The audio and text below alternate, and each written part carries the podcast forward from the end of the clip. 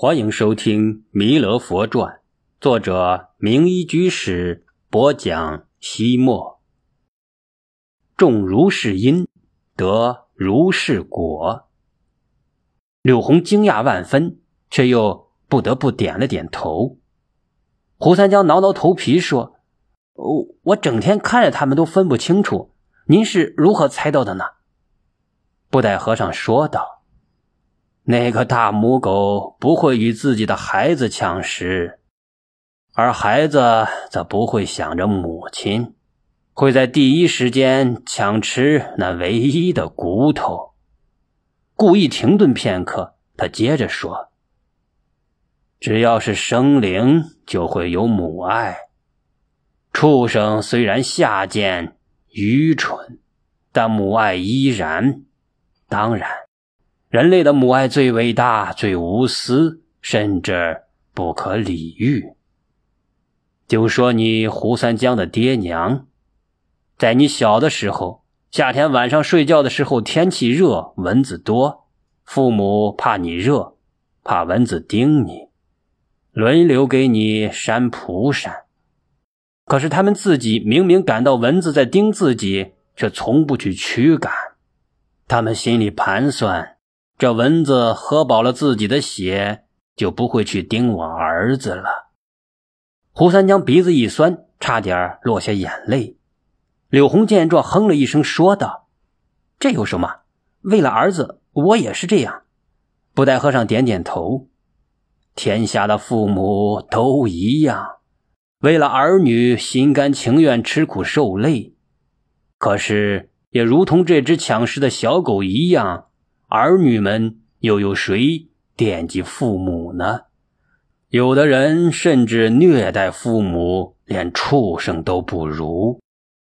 胡三江惭愧的低下了头。柳红感到苗头不对，抱过自己的儿子说：“布袋和尚，你看看我这儿子长大后会不会有出息？”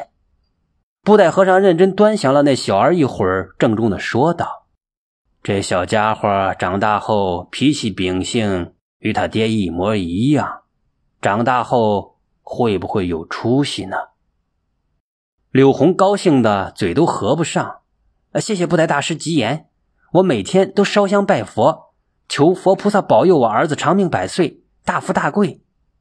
这时，从街上隐隐约约传来了一阵儿歌声：“何必佛前烧甚香，只需堂上敬爹娘。”晨昏疏水随时奉，足保儿孙世代芳。这莫名其妙的童谣是巧合，还是冥冥中有什么神秘的力量操控？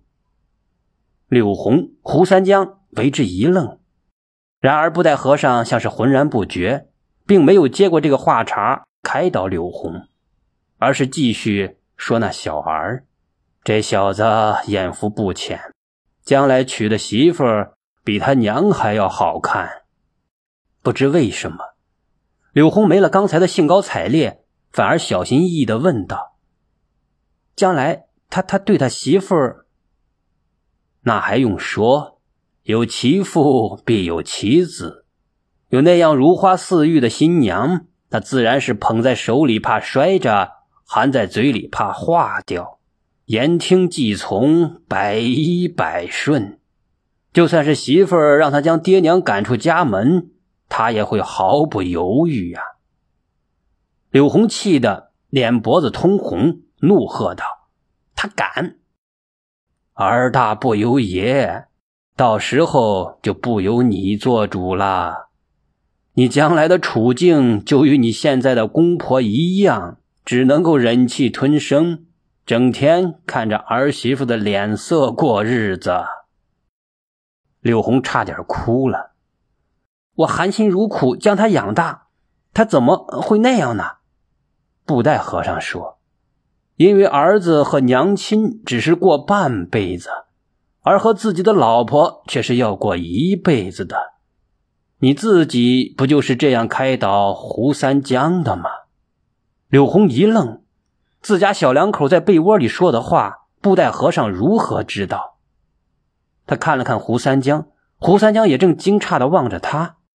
布袋和尚才不管他俩如何的惊异呢，继续说道：“这就是报应，将来。”你的儿媳妇也会用同样的手段让你的儿子服服帖帖。柳红无论如何也不敢相信那种可怕的事情会发生在自己的身上。布袋和尚以很少有的严肃口吻说道：“种如是因，得如是果。父母是孩子最重要的老师。孩子长大之后。”会在不知不觉之中模仿出父母的所作所为，因而你不孝顺父母，甚至虐待公婆，那么将来你的孩子也会以你为榜样，也照样来对待你们。你们想想看，你们相邻之中那些不孝顺的人家，往往都有传统，而且一辈。比一辈更甚。柳红将周围的人家想了想，不得不承认，这种现象的的确确是不争的事实。做父母的不孝顺自己的爹娘，等自己老了之后，儿女也不会孝顺。乡亲们将这种现象叫做家传。柳红可不想自己的儿子得到这样的家传，他可怜巴巴、无助地望着布袋和尚。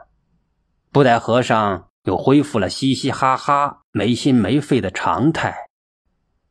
他安慰柳红说：“啊，你放心，贫僧今日登门，就是为了解除你的后顾之忧啊。”柳红赶紧双手合十：“大师慈悲，请为民夫指点迷津。”布袋和尚微微颔首：“好说好说。”胡三江居士经常给贫僧布施，贫僧理应有所回报。胡三江想起自己多次捉弄布袋和尚，泛起满脸的羞愧。